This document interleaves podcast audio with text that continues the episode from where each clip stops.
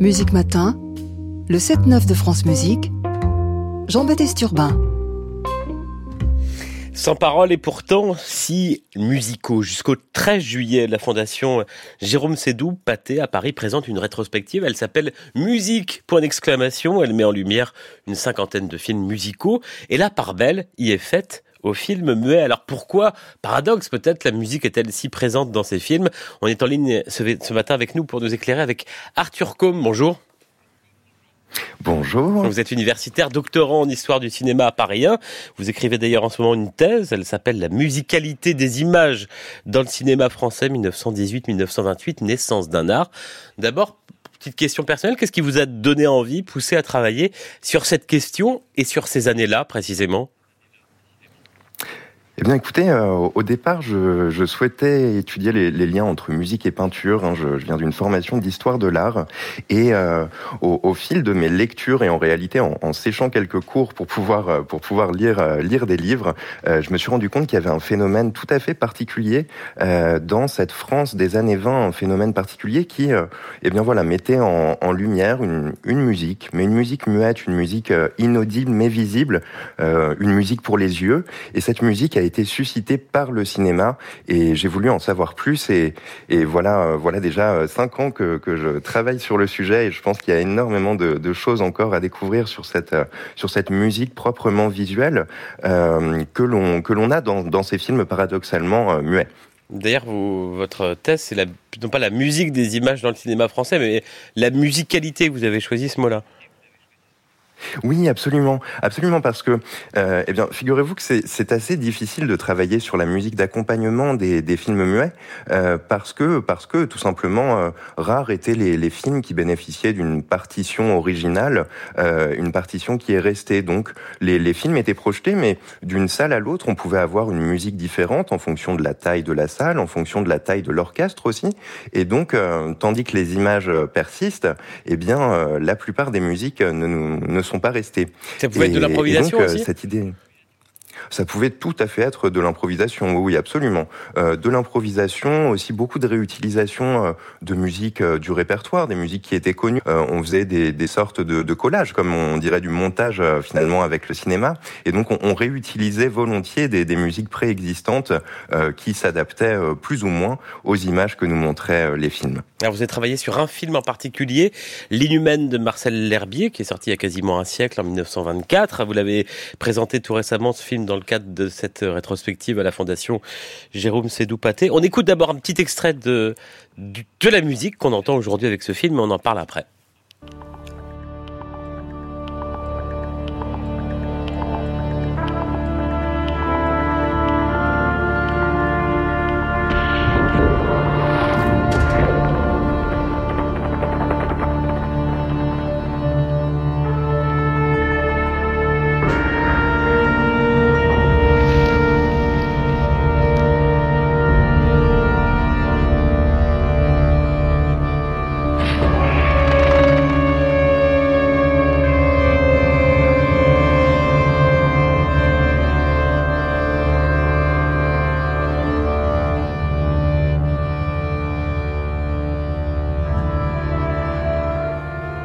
La musique du film pour le film L'Inhumaine de Marcel L'Herbier, sorti en 1924. Arthur Combe, euh, doctorant en, histoire du cinéma à Paris, vous êtes toujours en ligne avec nous. Euh, cette musique, elle, elle ne date pas de 1924, sauf erreur. Et non, elle ne date pas de 1924, elle date, euh, sauf erreur de ma part, de, de 2015, hein, lorsque le film a été euh, restauré.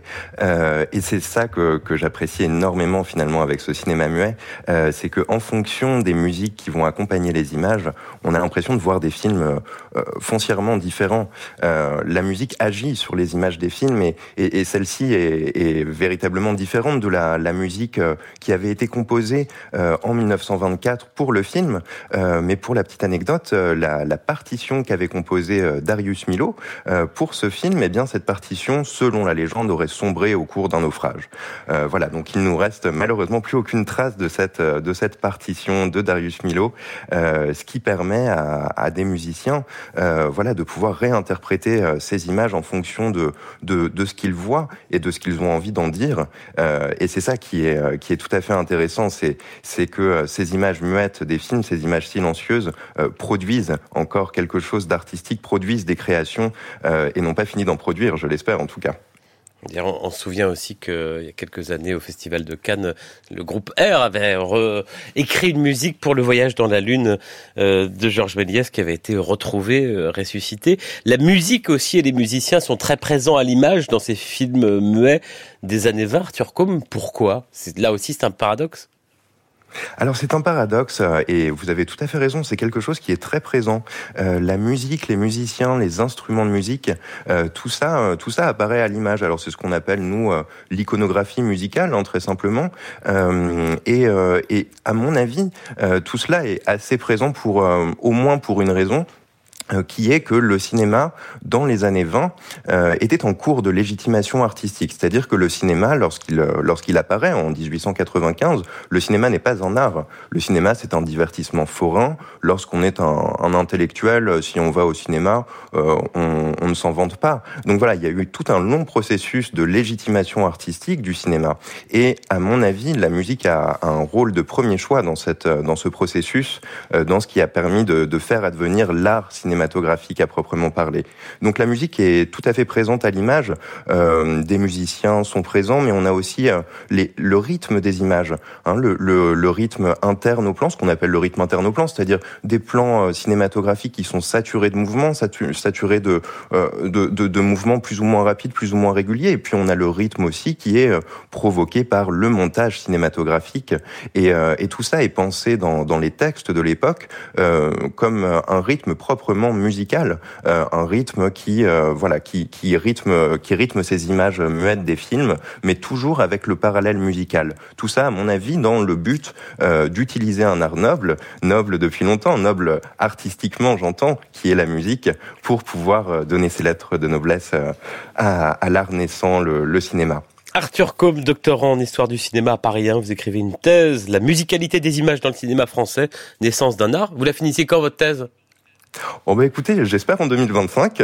Bah, Normalement encore euh, encore deux ans. Bon courage. Et rétrospective intitulée Musique, c'était la fondation Jérôme Sédou Pâté, c'est jusqu'au 13 juillet. Merci beaucoup.